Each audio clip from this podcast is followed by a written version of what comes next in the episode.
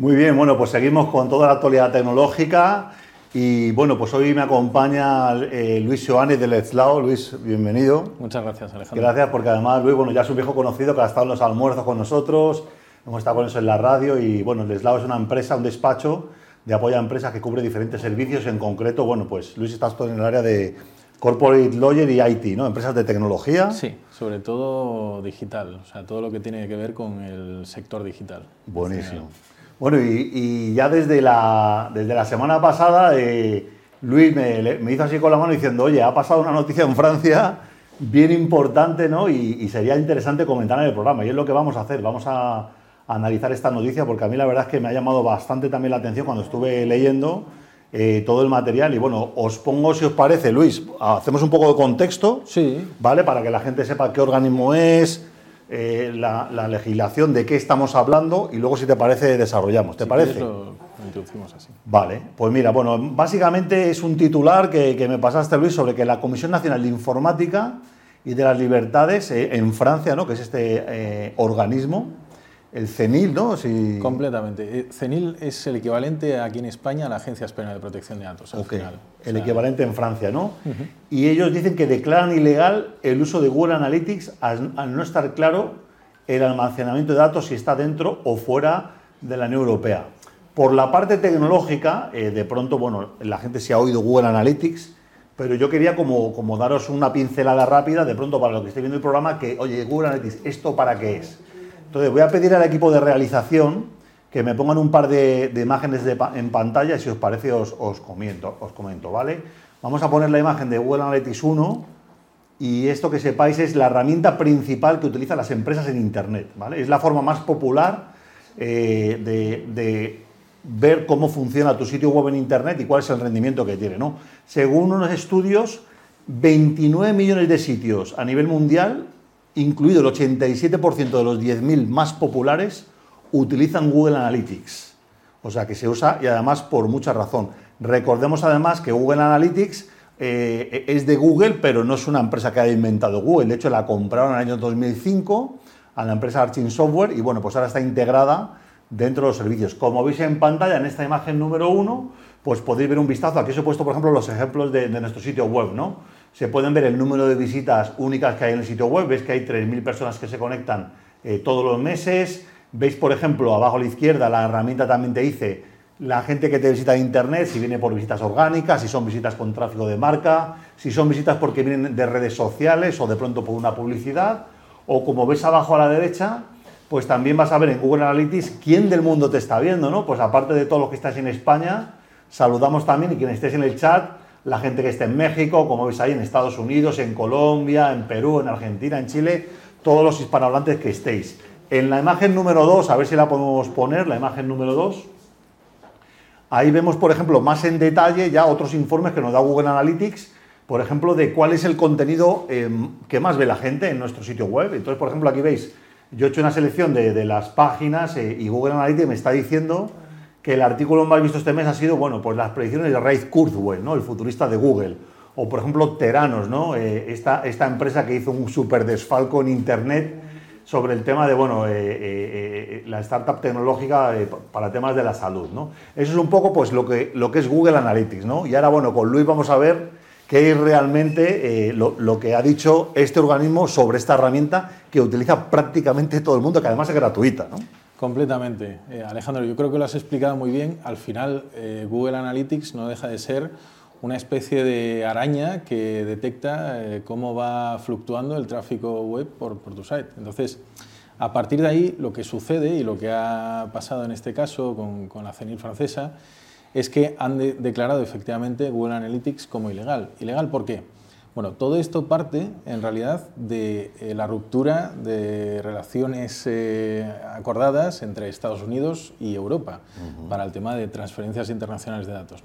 Entonces, eh, partimos de esa ruptura del año 2020, en julio de 2020, mientras la Agencia Española de Datos aquí en España estaba publicando su guía sobre el uso de las cookies, una nueva versión sobre la que ya hiciera en 2012 y que rebautizó también en en julio de 2020 eh, de la última versión que tenía de 2019, bueno, pues lo que sucedió es que básicamente eh, Privacy Shield se cayó, ¿no?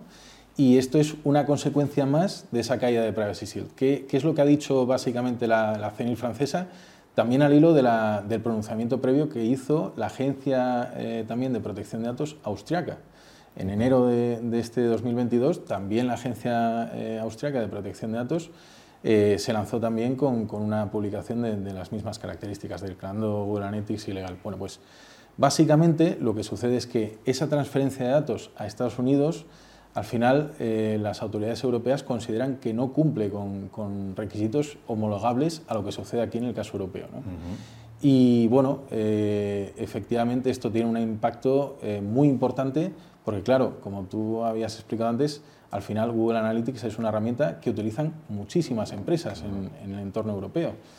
Em, entonces tenemos ese reto ahí de una vez eh, que se ha roto Privacy Shield, y una vez que ya hay agencias de protección de datos a nivel europeo que han declarado ilegal Google Analytics, ¿qué hacer? ¿no? Uh -huh. ese, es, ese, es, un poco el quebradero de cabeza eh, de, de, todas las empresas, todo prestador de servicios que al final eh, tiene un site y utiliza Google Analytics para métricas, claro. para saber qué es lo que sucede dentro de su página web.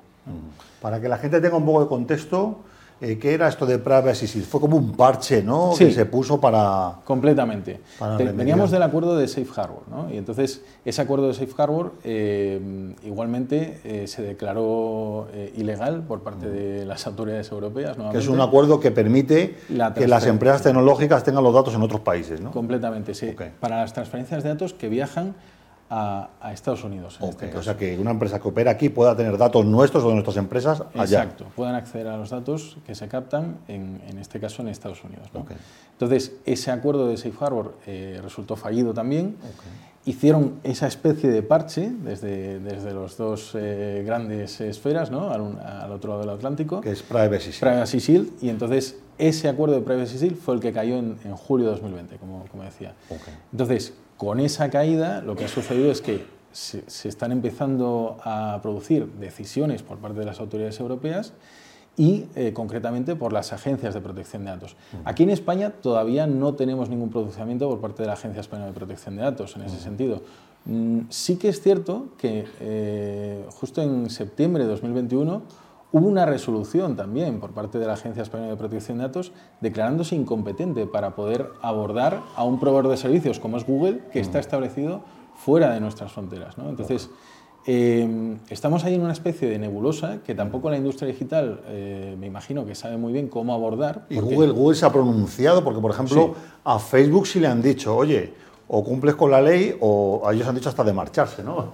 Estábamos comentando la semana pasada, la semana pasada de eso. ¿Google ha dicho algo al respecto de...? Sí, sí. A ver, eh, Google lo que, ha, lo que ha hecho ha sido emitir un comunicado en su momento, eh, también a propósito de la declaración de la, agencia austriaca, donde, bueno, pues eh, básicamente lo que hacía era decir que ha aportado nuevas garantías, ha hecho un esfuerzo en ese sentido para que esas transferencias de datos sean acordes o homologables a lo que sucede aquí en Europa, pero eh, desafortunadamente la resolución de la CENIL eh, ha dicho justo lo contrario, que aún así esos esfuerzos que ha hecho Google ya con carácter previo no han sido suficientes y que tampoco está garantizado que los servicios de inteligencia, por ejemplo, en Estados Unidos, pueden llegar a tener acceso a determinada data que se capta a través de las cookies. Entonces, estamos ahí, ¿no? En esa, en claro, esa y, y, luego también pues una cosa importante, ¿no? Que las empresas tampoco ven un riesgo eh, venir a Europa, ¿no? Sino que también queremos ser un, un foco donde las empresas vengan y, y, operen, ¿no? Y se haga negocio, porque eso al final crea, crea riqueza. ¿Qué mensaje crees que les estamos dando? Y también una pregunta que hago a Carlos, ¿qué mensaje estamos dando cuando de pronto la Unión Europea tiene una norma, en Francia se dice una cosa, en Austria se dice otra, en España todavía no se dice nada? Una empresa eh, multinacional, ¿no? Que tú que trabajas mucho el tema del riesgo país, ¿Qué percepción puede tener una empresa tecnológica americana cuando se encuentra que, que le dan diferentes mensajes? Pues un problema de una cierta inseguridad jurídica, ¿no? Porque que eso es muy típico de España, por ejemplo, uh -huh. más que de Europa, de España, pero en este caso, digamos que las empresas estaban operando con unas reglas del juego, de repente cambian, eh, está, puede estar justificado, pero, pero eso no favorece el desarrollo empresarial y bueno, habría que ver ¿no? qué condiciones eh, les están poniendo a estas empresas o qué viabilidad tienen esas condiciones que, le, que les están imponiendo. porque eh, lo que yo veo claro es que tienen que hacerlo viable por todas las partes. Entonces, yo eh, le preguntaría a Luis, ¿qué cosas podrían desatascar esto? Mira, eh, justo, es que lo has comentado perfectamente. hay, un, hay una inseguridad jurídica detrás de todo esto que al final eh, arrastra una deuda con, la industria digital. ¿no? Eh, al final, efectivamente, nos encontramos aquí con, un tema que quiebra por todos lados eh, este tipo de, mediciones, de métricas, y, al final no permite tampoco un, desarrollo normal de, estos, de esta industria digital, ¿no? para, todo lo que, para todo lo que ello conlleva. Entonces, eh, de todas formas, yo creo que estamos también en un punto de inflexión porque si bien es cierto que se ha declarado Google Analytics como, ilegal, em, em, también es verdad que vamos a un contexto donde las cookies de tercera parte eh, van a desaparecer. Entonces, eh, yo creo que al final la industria digital también em, se planta en un reto para poder también generar información, generar data por parte de los usuarios que sea compartida por parte de los usuarios de forma proactiva. Es decir, que sea el propio usuario el que eh, lance determinados mensajes que las marcas vayan recopilando y a partir de ahí conseguir una elaboración de un perfil que pueda ser interesante también para, esa industria. Entonces, eh, yo creo que es muy importante poner el foco aquí porque al final la solución la va a tener el propio enunciante de su mano. Es decir, si conseguimos que eh, eh, construyamos entre todos ¿no? un ecosistema más transparente para el usuario y también eh, desde el punto de vista empresarial más directo con, esa audiencia, al final estaremos ganando todos. ¿no? y, yo creo que los tiros van un poco por ahí, porque ya teníamos la noticia de que Safari, Firefox, eh, otros buscadores ¿no? Eh, habían eliminado cookies de, tercera parte y Google lo anunciaba para este 2022, que, iban a desaparecer. Entonces, eh, al final, el anunciante tendrá que desarrollar sus propios diálogos también en formato online con, con, con, todo, con toda su red de seguidores y a partir de ahí sí elaborar una estrategia digital que consiga hacer ese engagement. Muy bien, genial.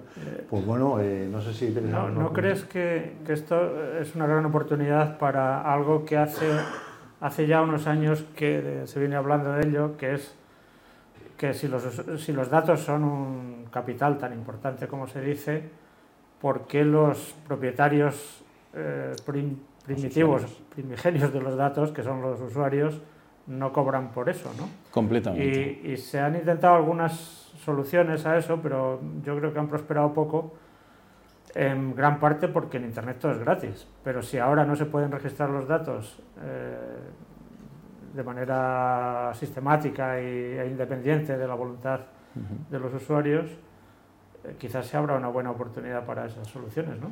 Completamente. Yo lo veo todo esto como una oportunidad al final para, para los anunciantes, para, para, proponer otro modelo de publicidad digital que sea más directo, más transparente con el usuario, como, como, decía antes, y que sirva también para construir audiencias cada vez más afines con tu marca. Al final, eh, todo esto se puede conseguir mediante, por ejemplo, eh, la implementación de, ¿qué os digo yo?, eh, formularios donde el usuario se sienta también en un entorno seguro, transparente y pueda dejar determinada información para así construir un perfil. Poniendo un ejemplo en el mundo offline, imaginemos que, estamos en el caso de un hotel, ¿no? y entonces el hotel necesita para eh, poder concluir la reserva con nosotros nuestro nombre, apellidos, eh, email, teléfono. Esa data ya la tenemos ahí y sería, tendríamos lo que sería la first party data.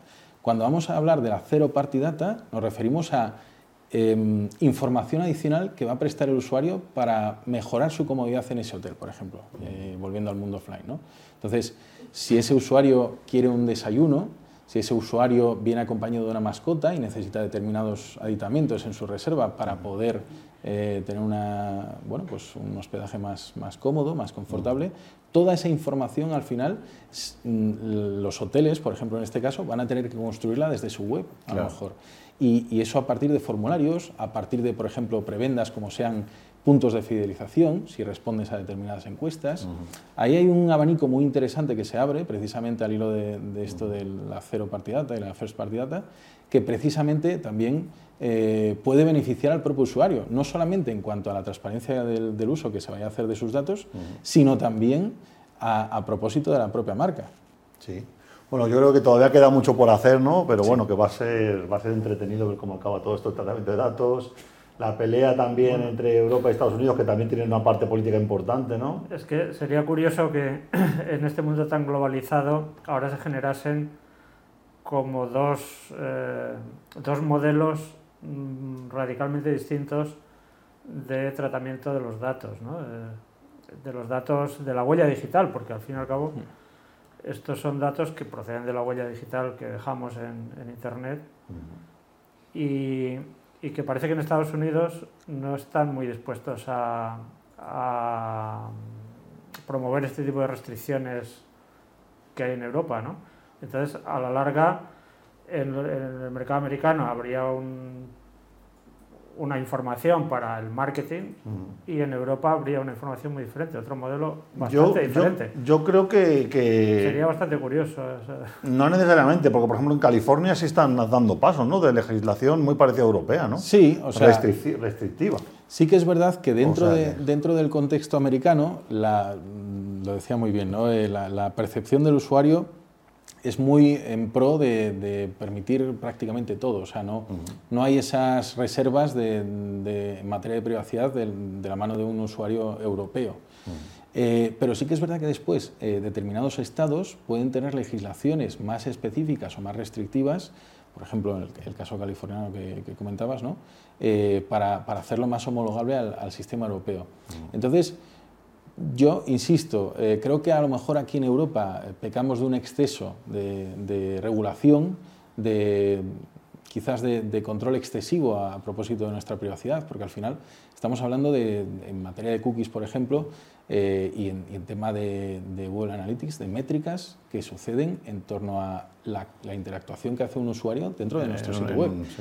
Pero sinceramente, si nos vamos al mundo, eh, por ejemplo, de la publicidad eh, a partir de cookies, yo personalmente prefiero que me, que me, sirvan publicidad en medios online, a través de banners, a través de eh, publicidad en display, que tenga que ver con mis intereses, que no me estén vendiendo, por ejemplo, no lo sé. Cosas que no son para tu perfil. Exactamente. O sea, es que yo creo que también el tema de tener una publicidad comportamental también redunda en cierta medida en beneficio del en consumidor. Sí, es lo que habrá, que, lo que, habrá que ver con el tiempo. De todas maneras, eh, yo creo que hay otra cosa interesante aquí, que es que probablemente en Europa somos víctimas de un equívoco con este asunto.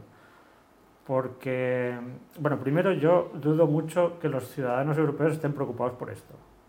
O sea, esto es una cuestión de los reguladores y que porque este fenómeno eh, es relevante porque la gente deja sus datos a cualquiera. Realmente tú tienes la posibilidad de, de negar el registro de tus datos y lo hace muy poca gente, mm. al parecer. O hay muchísima gente que no lo hace, mm. que no es lo mismo, pero bueno. Eh, pero yo creo que hay un equívoco del cual nos han convencido los americanos principalmente, y es el de los datos personalizados. O sea, Google Analytics no, no, no publica datos personalizados. Son datos agregados, estadísticos. Evidentemente puede haber un registro que, sí esté personalizado o que esté identificada la IP, porque tampoco veo que te puedan identificar a ti como persona realmente. Es decir, que hay una cierta confusión, pero sobre todo hay un equívoco que es que eso de los datos personalizados puede conducir a, a manipulaciones eh, finísimas. Y yo creo que eso es sumamente discutible. Creo que eso es una fantasía. En realidad las, las, grandes manipulaciones, y de eso vamos a hablar después, creo, no se producen así. Bueno, vamos a, vamos a ir viendo. Yo creo que la verdad no va a ser, no va a ser el último programa que hablemos de, de estos temas, porque bueno, eh, hay cambios de manera regular y, y sin duda pues va a tener que llegar a un acuerdo de alguna manera, no es como con los juicios, ¿no? Hay que llegar a un acuerdo, porque si no, si no pues, se para o, ponemos una tecnología de dos velocidades, como comentaba Carlos. Bueno, pues Luis Joana del Eslau, muchísimas gracias por, por tu visita, por apoyarnos con esta noticia. Y bueno, vamos a seguir con un mensaje de patrocinadores y seguimos con el programa.